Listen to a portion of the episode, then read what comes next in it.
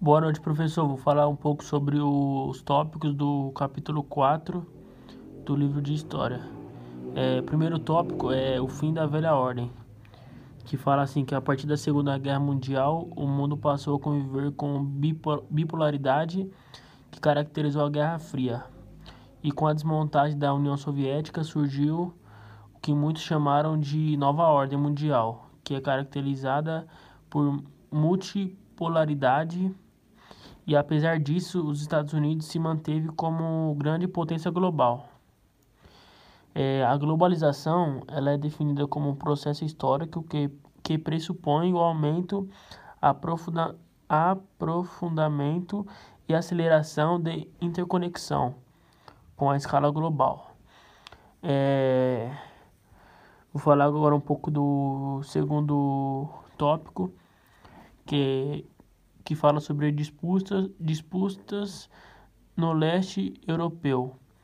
É, na ex-Lugoslávia, até 1992, havia um Estado socialista de unidades federativas, que era reunido de várias etnias.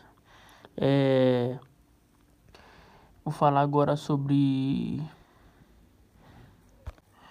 Vou falar agora sobre o terceiro tópico, que fala sobre crise na economia global. É, de forma geral, pode afirmar que a história do capitalismo sempre foi marcada por um movimento pendular, que entre intervenção ou não no estado da economia e entre o, o extremo representando outros pelos pelos que eram da esquerda.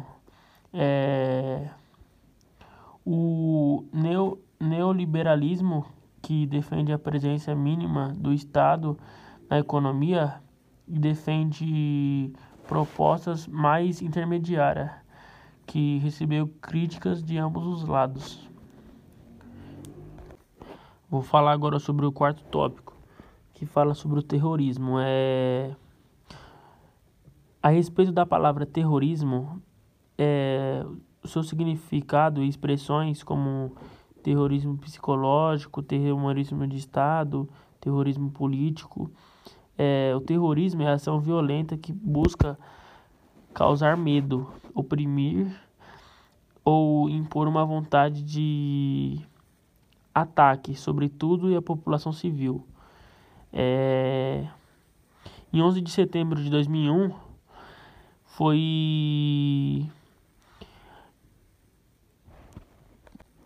Em 11 de setembro de 2001 foi o atentado sincronizado aos Estados Unidos, um episódio que marcou a história contemporânea, é, que foi o corrido da Torre Gêmeas, que caiu. Agora eu vou falar também sobre os Estados Unidos e a guerra ao terror. É, os ataques a Nova York e a Washington não alteraram suas estruturas de poder mundial mas geraram processos novos que ocorreram atentados que representaram a possibilidade de uma agenda conservadora nos Estados Unidos. É, o, funda o fundamentalismo islâmico mais do que nunca tornou ações a chamada guerra ao terror, que deu o primeiro passo ao ataque ao Afeganistão. É, vou falar agora do o governo republicano George Bush ele ficou bastante destacado porque ele colaborou com a ascensão do democrata Barack Obama, que assumiu a presidência em 2009.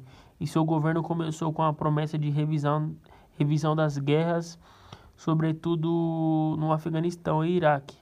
E havia muita expectativa de superação das crises econômicas no país e reformulações dos organismos internacionais que pregava acirmar cooperação entre as nações e a oposição e posturas mais autoritárias do governo Bush.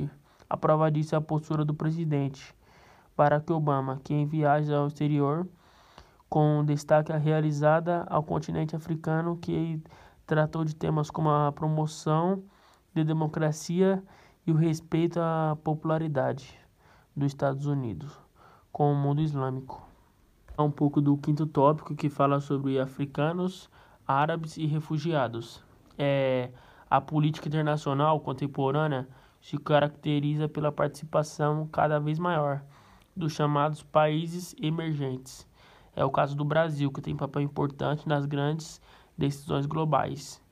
É, e no cenário delicado da crise econômica global, é, emergem novas questões, como o chamado renascimento africano, que foi marcado pela tentativa de várias, vários países africanos de retornarem seu próprio destino. Uma uma representação disso é a região mais pobre do mundo, a África subsaariana, que vem lutando para superar suas dificuldades.